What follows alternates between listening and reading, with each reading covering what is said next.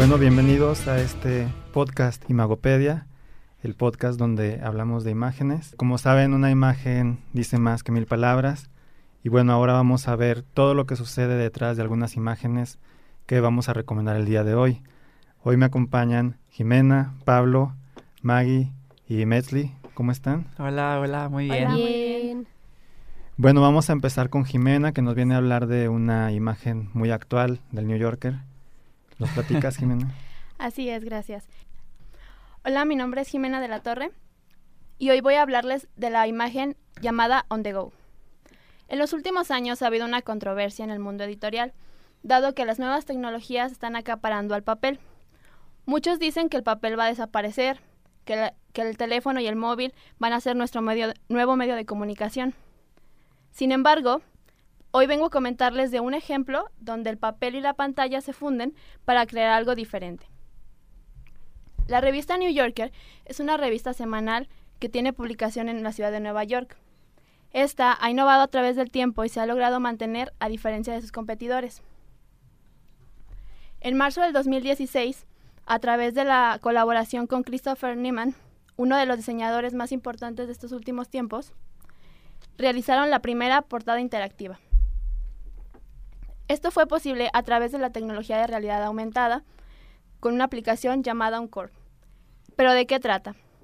A través de la portada y la contraportada de New Yorker, Neiman nos muestra un acontecimiento muy cotidiano de la ciudad, donde una mujer entra al metro. Pero a través de nuestros móviles podemos explorar más allá del papel. Es decir, que el papel cobra vida desde la portada de la misma revista. Esto, a mi parecer, es una gran aportación a la imagen y al mundo del diseño, dado que un medio no tiene por qué suplir al otro, sino que las herramientas que nos han acompañado a través del tiempo se funden con las nuevas tecnologías para así obtener productos más eficaces, con mejor comunicación y sobre todo innovadores. Sí, creo que, bueno, el gran debate ahorita es si las nuevas, los nuevos dispositivos van a sustituir las publicaciones en papel, ¿no? O sea, los periódicos ya están promoviendo suscripciones para tablets, para iPad, para el teléfono celular. Y también se especula que los libros en algún momento puedan desaparecer. Pero la particularidad de esta imagen que nos propones es que cobra vida una vez que pasas el celular por la portada impresa, ¿no? Sí, así es. De hecho, The New Yorker no solo ha innovado en lo físico, sino que también ha mantenido muy actual su boletín de noticias y lleva a los lectores del papel a la web y viceversa.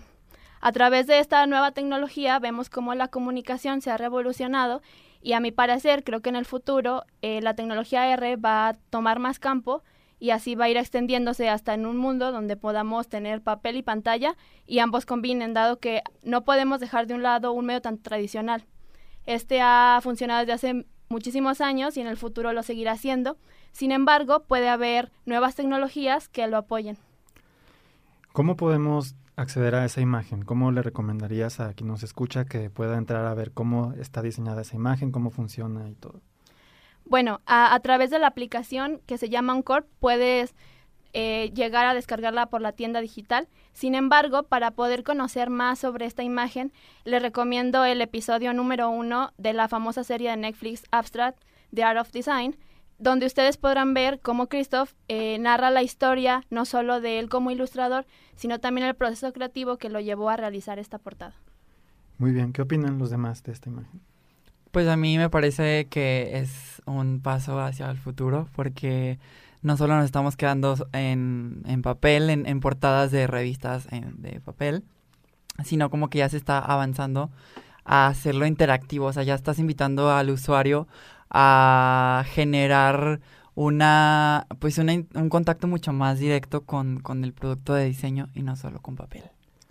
Sí, eso es interesante. Podemos imaginar no solo, por ejemplo, publicaciones como esa, tan reconocidas, pero a lo mejor en el menú de un restaurante donde puedas pasar el celular y se abran otras cosas y se desplieguen nuevos contenidos, pues hace de la experiencia con la comida o con lo que estás haciendo en ese momento mucho más atractiva y más completa. Sí, probablemente en el futuro los menús de restaurantes van a cambiar, o sea, ya no van a ser las típicas cartas enmicadas, entonces yo creo que, que sí, sí va a cambiar. No sé si la siguiente década, no sé cuánto tiempo nos tome, pero no creo que, que esto se quede así todo el tiempo.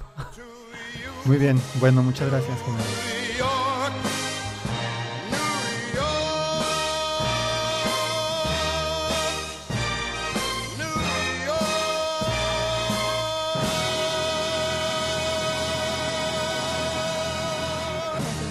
Maggie, ¿nos platicas qué nos vienes a exponer el día de hoy? Sí, bueno, yo soy Margarita López y yo les voy a hablar de la imagen de la baraja de Mystic Mondays, que es una baraja de tarot. Primero voy a empezar explicándoles un poquito, como en resumido, qué es el tarot. El tarot es una técnica eh, llamada de divinición que es para como adivinar o pues sí, como adivinación de, de cosas que está pasando una persona por ese momento, puede ser ya sea del futuro, del pasado o del presente o de cosas que la persona piensa. Y esta, este, el tarot está compuesto por 78 cartas, que son el arcano mayor y los menores. Y todas estas sirven para esa técnica de adivinación. Y la importancia de aquí de hablar de una imagen diferente, que es la de Mystic Mondays, cómo con una persona que lee el tarot se conecta con este tipo de cartas. Eh, bueno, y a su vez los arcanos menores están divididos en cuatro categorías diferentes, que son las copas, espadas, bastos y oros. Cada uno de estos tiene un tema diferente, por ejemplo, las copas es de amor, otros son de dinero, y entonces así como conforme vamos sacando estas cartas vamos sabiendo de qué tema es cada una. Como les mencionaba, la importancia de la imagen de las cartas de tarot es que, por ejemplo, las más famosas que se usan son las Rider White, que si las buscan así son como cartas totalmente literales y dice siete de espadas, son literal una persona con siete espadas, es como súper literal. Y la, mm, la baraja de Mystic Mondays es mucho más conceptual. Otra cosa que la caracteriza son su paleta de colores, es, es muy viva, son morados, rosas, naranjas, colores como muy alegres, muy vivos. Eh, la creadora de Mystic Mondays, que es una diseñadora gráfica también, eh, ella siempre expresa que quiere que en estos, en este tarot siempre se saque como una adivinación positiva. Muchas veces en películas o así vemos como la carta del diablo, cosas así como místicas, donde no, es que tu futuro está negativo y así. Y esto depende totalmente de la persona que, que te lea las cartas, pero siempre se puede sacar una, como una interpretación positiva y esto es en lo que ayuda esta imagen de las cartas, que son imágenes muy alegres, muy vivas, mucho movimiento. También estas cartas eh, en el contorno tienen una un color holográfico metálico, entonces cuando las pones todas juntas en el mazo, se alcanza a ver como el efecto metálico.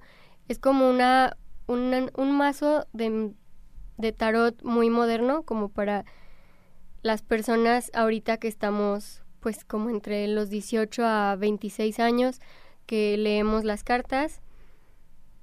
Yo tengo una pregunta, ¿por qué Mondays?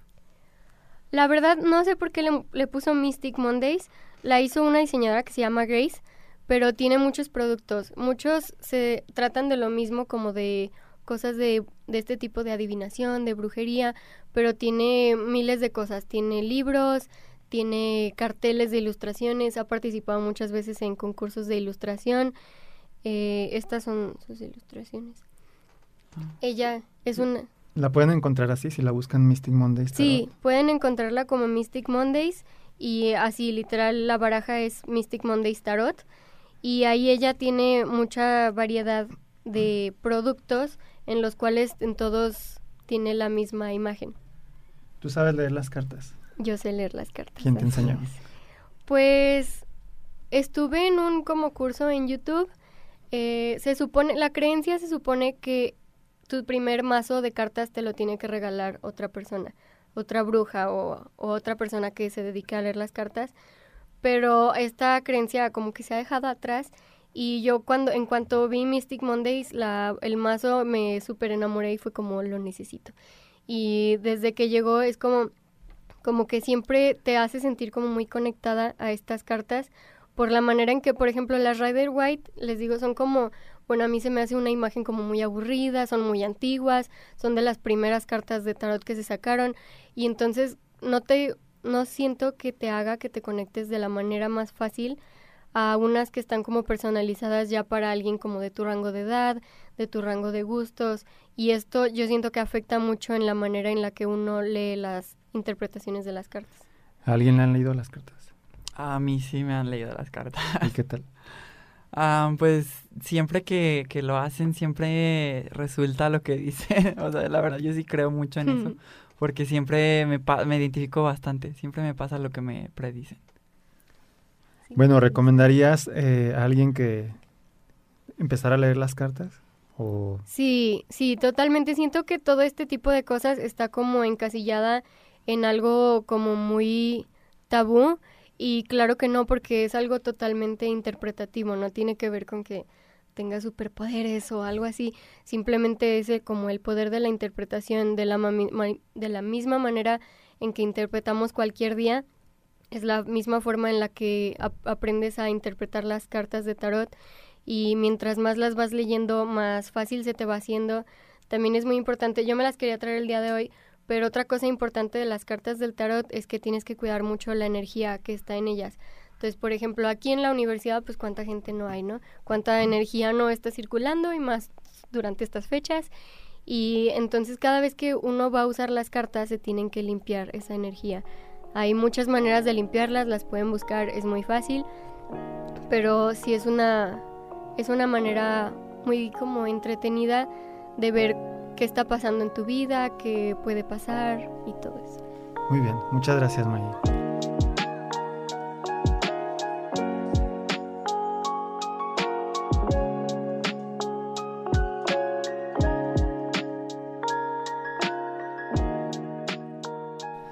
Vamos ahora con Pablo que nos viene a hablar de un cartel muy famoso que quizás todo el mundo ha visto. Ah, sí, bueno, yo voy a hablar de el cartel que se utilizó para la Primera y Segunda Guerra Mundial del tío Sam. Este es un cartel, bueno, que, que se considera muy importante, muy icónico en la cultura americana. Este, ya que tuvo una función de eh, reclutamiento militar para las personas en la Primera y la Segunda Guerra Mundial. Eh, bueno, la ilustración que, que, tiene este cartel, la, la, principal ilustración es de un artista ilustrador que se llama James Montgomery. Él se dedicaba a hacer ilustraciones relacionadas a la guerra, hacia cuestiones políticas de los Estados Unidos. Y él creó esta, esta figura del tío Sam. Eh, eh, se basó un poco en la estética de, de, Abraham Lincoln, el sombrerito, el bigotito y así. Y también agarró muchas cuestiones de Mm, como de un, si se fijan, es, es un señor maduro, eh, que se considera masculino, y es alguien que es muy, o sea, es, potente, se ve que tiene un carácter muy fuerte, y, pues de ahí James Montgomery dijo, ok, vamos a, hacerlo así, y pues tuvo tanto impacto en, en, en la cultura americana que se decidió utilizar para, como para este, para este cartel de I Want You for the US Army, y, pues tuvo muchos resultados en la Primera Guerra Mundial. Tuvo bastante. ¿Por qué se llama Tío Sam? Ah, porque, bueno, él se, le puso tío porque antes se hace lo que se hacía, eh, los, en la Primera Guerra Mundial habían muchos, este, como muchos ah, hombres, ciudadanos de Estados Unidos que tenían como este, como este look de, un hombre fuerte y que, imponente y masculino. Entonces de ahí como que James, James Montgomery dijo, ok, este, pues vamos a, no sé, vamos a ponerle como que sea alguien que ya tiene cierta edad. Si se fijan, el tío Sam es viejo. Entonces como que quisieron darle ese tono. Y de hecho, si tú eh, pronuncias las, las iniciales de, del tío Sam en inglés, Uncle Sam, es U-S-U-S. Entonces también como que tuvo mucha relación como para que los norteamericanos llamaran a Estados Unidos de US, United States. Entonces de ahí como que empezó a brotar toda esta, como toda esta nomenclatura de, de llamar a Estados Unidos. Sí, o sea, US son las mismas iniciales que Uncle Sam, ¿no? Ajá. Entonces por eso se hace la relación, cuando llegaba la comida es como si el tío Sam les mandara alimento, lo que sea. Exactamente, se creó una figura como paterna para Estados Unidos. De hecho también este ilustrador, eh, James Montgomery, creó una figura materna que era Miss Columbia. Y bueno, esta fue creada en 1920, a diferencia del tío Sam que fue creada en 1917 y publicada en 1918. Entonces Miss Columbia también fungió como una figura materna para los Estados Unidos. Y pero el que tuvo más fuerza fue, fue el tío Sam. Eh, se, se, publicó por primera vez en 1918, como mencioné, y eh, se publicó en una revista que se llamaba Leslie's Weekly. Y de ahí tuvo tanto impacto esa revista que se imprimieron 4 millones de copias eh, tan solo en 1918. Entonces tuvo tanto resultado para la Primera Guerra Mundial que se decidió utilizar para la Segunda Guerra Mundial la misma figura y, y también tuvo resultados increíbles. O sea, fue una cantidad exorbitante de gente que se aunó, que se, bueno, que, que reclutaron para el ejército. Entonces, pues sí, es una, es una ilustración y un cartel bastante importante para la cultura americana. Y bueno, hablando en composición gráfica, pues también es, eh, siento que, la, que esta parte está muy bien implementada porque eh, se le da mucha prioridad a la ilustración. Es como lo primero que llegas a ver. Entonces, si tú te encuentras un cartel en la calle, no sé, pegado en alguna pared o simplemente en X o Y lado, eh, pues y, te, te topas con un viejito con la mano apuntándote a ti. Entonces es como que desde ahí ya te está llamando mucho la atención y desde ahí ya te invita a leer lo demás, que es I Want You for the US Army. Entonces, eh, pues todo esto, ¿no? Sí, eh, bueno, hay que tener en cuenta que también el éxito, los medios que estaban disponibles en ese momento para la difusión de estas imágenes eran esos, ¿no? Es como si ahora, en vez de un cartel, hicieran una película protagonizada por el tío Sam o un videojuego de guerra donde buscara reclutar jóvenes, ¿no? Sí, o sea, en ese entonces solo se tenía pues revistas, carteles, hojas, o sea, lo que pues cosas impresas, bueno, como en papel, en físico, no tenía tanta digitalidad. Muy bien, pues muchas gracias. Gracias.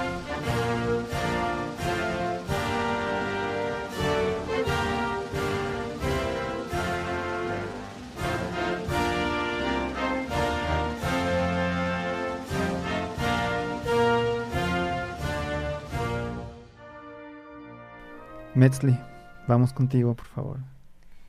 Sí, bueno, yo hablo más que nada de la línea de la línea gráfica de los cosméticos de Yuya. Eh, Yuya es mmm, Castrejón Castañeda, entonces la conocen como Yuya, es una youtuber mexicana que ha tenido mucho éxito y más que nada hablo sobre su gráfica, cómo muestra la esencia mexicana de cierta forma, los colores, en las ilustraciones. De hecho, hay una, un set de sombras que se llama Chiquita y utiliza en su ilustración una referencia de un bordado típico mexicano que tiene un ave volando. Esta línea me llamó la atención más que nada por eso que ya comentaba anteriormente que tiene como muy presente lo, lo mexicano en los colores y todo esto y bueno, esta línea gráfica fue creada por Ana Carla Pérez Martínez y es una diseñadora gráfica de Guadalajara. Ella era como fan de Yuya y una vez Yuya vio sus ilustraciones, le llamó la atención, le gustaron, como que sintió una conexión ahí y fue cuando la contactó y desde ahí empezaron a trabajar juntos y pues esta eh, muchacha es la que hace las ilustraciones y bueno, esta marca de Yuya eh, es porque fue aliada con Republic Cosmetics. ¿Cómo ves que, ella está interpretando lo mexicano? es decir, la ilustradora, ¿cómo interpreta lo mexicano a partir de, ya dijiste los colores, pero qué colores son, a partir de qué objetos?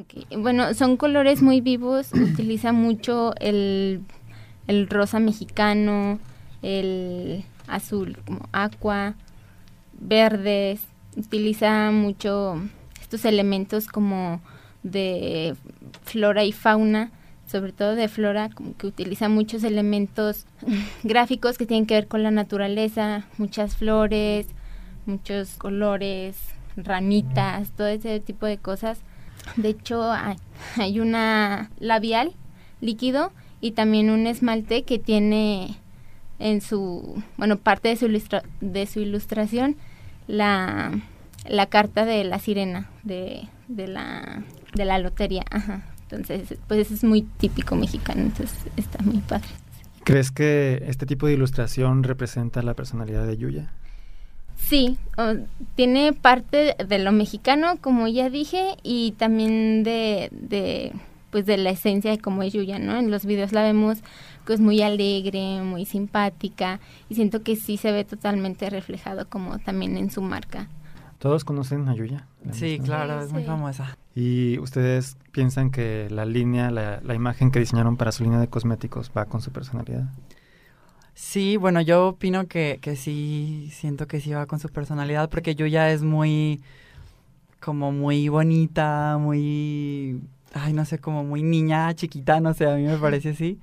Lo que sí me causa un poco como de ruido es que a mí no se me hace muy mexicana. O sea, siento que es como muy genérica. O sea, si, si fuera mexicano tuviera como, bueno, a lo que estoy viendo, tengo, o sea, tuviera como flores, no sé, rosas o cempasúchil o cosas así. Flores y como naturaleza que se utiliza más aquí en México o que se produce aquí. Bueno, hay como muchas formas de interpretar lo mexicano. ¿no? Sí. Bueno, gracias Metzli. Con esto les agradezco a todos. Llegamos al final de este episodio Gracias. y nos vemos en la próxima. días. Adiós.